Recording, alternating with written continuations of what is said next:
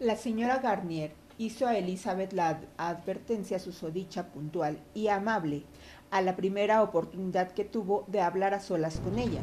Después de haberle dicho honestamente lo que pensaba, añadió, Eres una chica demasiado sensata, Lizzie, para enamorarte solo porque se te haya advertido que no lo hicieses y por eso me atrevo a hablarte abiertamente, en serio. Ten cuidado, no te comprometas, ni dejes que él se vea envuelto en un cariño que la falta de fortuna puede convertir en una imprudencia.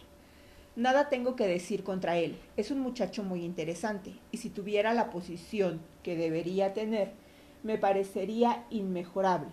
Pero tal y como están las cosas, no puedes cegarte. Tienes mucho sentido, y todos esperamos que lo uses.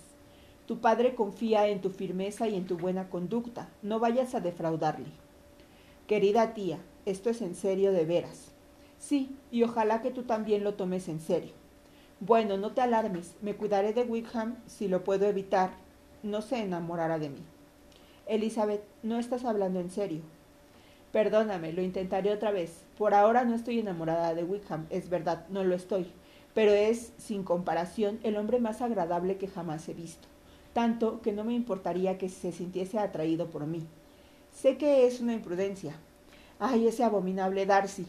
La opinión que mi padre tiene de mí me honra y me daría muchísima pena perderla. Sin embargo, mi padre es partidario del señor Wickham.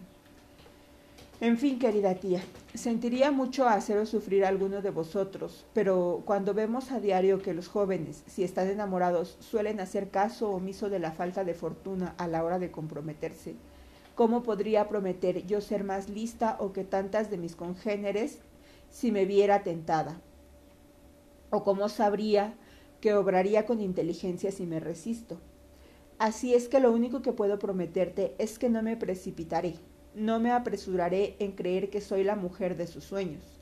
Cuando esté a su lado, no le demostraré que me gusta, o sea, que me portaré lo mejor que pueda.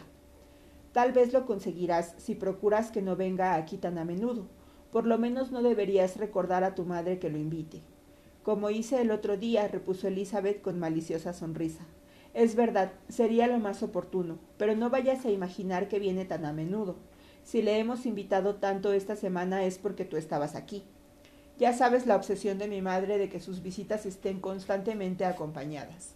Pero de veras te doy mi palabra de que trataré siempre de hacer lo que crea más sensato. Espero que ahora estarás más contenta. Su tía le aseguró que lo estaba. Elizabeth le agradeció sus amables advertencias y se fueron. Su conversación había constituido un admirable ejemplo de saber aconsejar sin causar resentimiento. Poco después de haberse ido, los Garnier y Jane Collins regresó a, a Herefordshire, pero como fue a casa de los Lucas, la señora Bennet no se incomodó por su llegada. La boda se aproximaba y la señora Bennet se había resignado tanto que ya la daba por inevitable e incluso repetía, eso sí, de mal talante, que deseaba que fuesen felices. La boda se iba a celebrar el jueves y el miércoles vino la señora Lucas a hacer su visita de despedida. Cuando la joven se levantó para irse, Elizabeth, sinceramente conmovida y avergonzada por la desatenta actitud y los fingidos buenos deseos de su madre, salió con ella de la habitación y la acompañó hasta la puerta mientras bajaban las escaleras. Charlotte dijo Confío en que tendré noticias tuyas muy a menudo, Elisa. Las tendrás, y quiero pedirte otro favor. ¿Vendrás a verme? Nos veremos con frecuencia en Herefordshire, espero. Me parece que no podré salir de Kent hasta dentro de un tiempo. Prométeme, por lo tanto, venir a Hunsford. A pesar de la poca gracia que le hacía la visita, Elizabeth no pudo rechazar la invitación de Charlotte. Mi padre y María irán a verme en marzo, añadió Charlotte, y quisiera que los acompañases. Te aseguro, Elisa, que serás tan bien acogida como ellos. Se celebró la boda, el novio y la novia partieron hacia Kent desde la puerta de la iglesia y todo el mundo tuvo algún comentario que hacer o que oír sobre el particular como de costumbre. Elizabeth no tardó en recibir carta de su amiga y su correspondencia fue tan regular y frecuente como siempre, pero ya no tan franca. A Elizabeth le era imposible dirigirse a Charlotte sin notar que toda su antigua confianza había desaparecido y aunque no quería interrumpir la correspondencia, lo hacía más porque su amistad había sido que por otro lo que en realidad era ahora. Las primeras cartas de Charlotte las recibió con mucha impaciencia. Sentía mucha curiosidad por ver qué le decía de su nuevo hogar, por saber si le habría agradado Lady Catherine y hasta qué punto se atrevería a confesar que era feliz. Pero al leer aquellas cartas, Elizabeth observó que Charlotte se expresaba exactamente tal como ella había previsto. Escribía alegremente, parecía estar rodeada de comodidades y no mencionaba nada que no fuese digno de alabanza.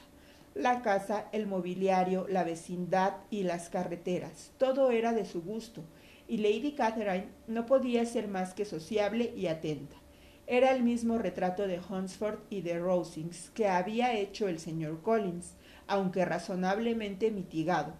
Elizabeth comprendió que debía aguardar a su propia visita para conocer el resto.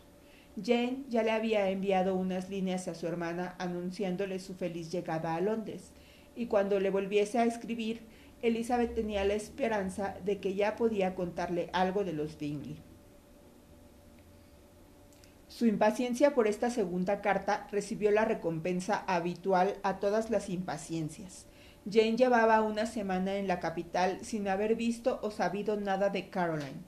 Sin embargo, se lo explicaba suponiendo que la última carta que le mandó a su amiga desde Longbourn se había perdido.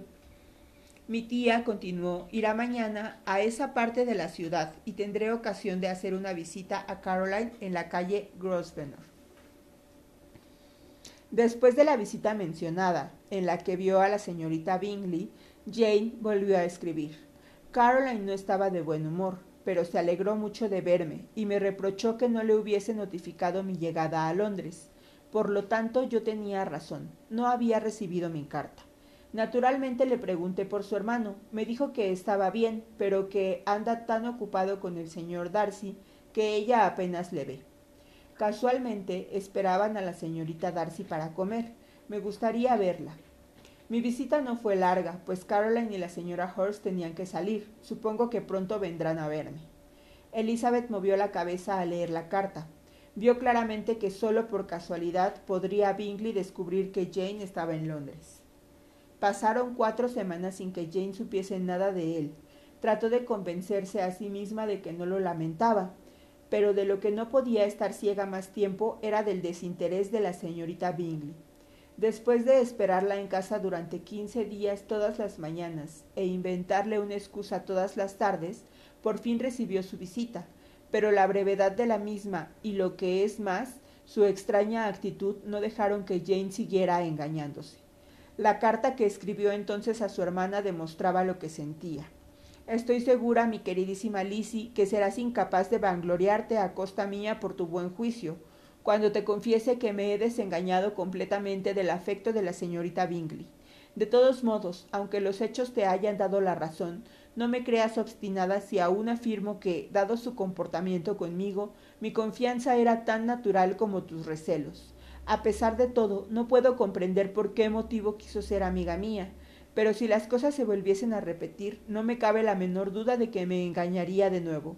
Caroline no me devolvió la visita hasta ayer y entre tanto no recibí ni una nota ni una línea suya. Cuando vino, se vio bien claro que era contra su voluntad.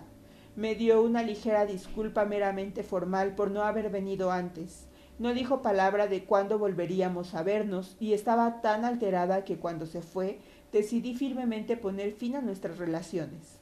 Me da pena, aunque no puedo evitar echarle la culpa a ella. Hizo mal en elegirme a mí como amiga, pero puedo decir con seguridad que fue ella quien dio el primer paso para intimar conmigo. De cualquier modo, la compadezco porque debe de comprender que se ha portado muy mal y porque estoy segura que la preocupación por su hermano fue la causa de todo. Y aunque nos consta que esa preocupación es innecesaria, el hecho de sentirla justifica su actitud para conmigo, y como él merece cumplidamente que su hermana le adore, toda la inquietud que le inspire es natural y apreciable. Pero no puedo menos que preguntarme por qué sigue teniendo esos temores, pues si él se hubiese interesado por mí, nos hubiésemos visto hace ya mucho tiempo. Él sabe que estoy en la ciudad, lo deduzco por algo que ella misma dijo, y todavía parecía, por su modo de hablar, que necesitaba convencerse a sí misma de que Bingley está realmente interesado por la señorita Darcy. No lo entiendo. Si no temiera juzgar con dureza, casi diría que en todo esto hay más vueltas de lo que parece. Pero procuraré ahuyentar todos estos penosos pensamientos y pensaré solo en lo que me hace ser feliz. Tu cariño y la inalterable bondad de nuestros queridos tíos Escríbeme pronto. La señorita Bingley habló de que nunca volverán a Netherfield y de que se desharían de la casa, pero no con mucha certeza. Vale más que no mencione estas cosas. Me alegro mucho de que hayas tenido buenas noticias de nuestros amigos de Hunsford.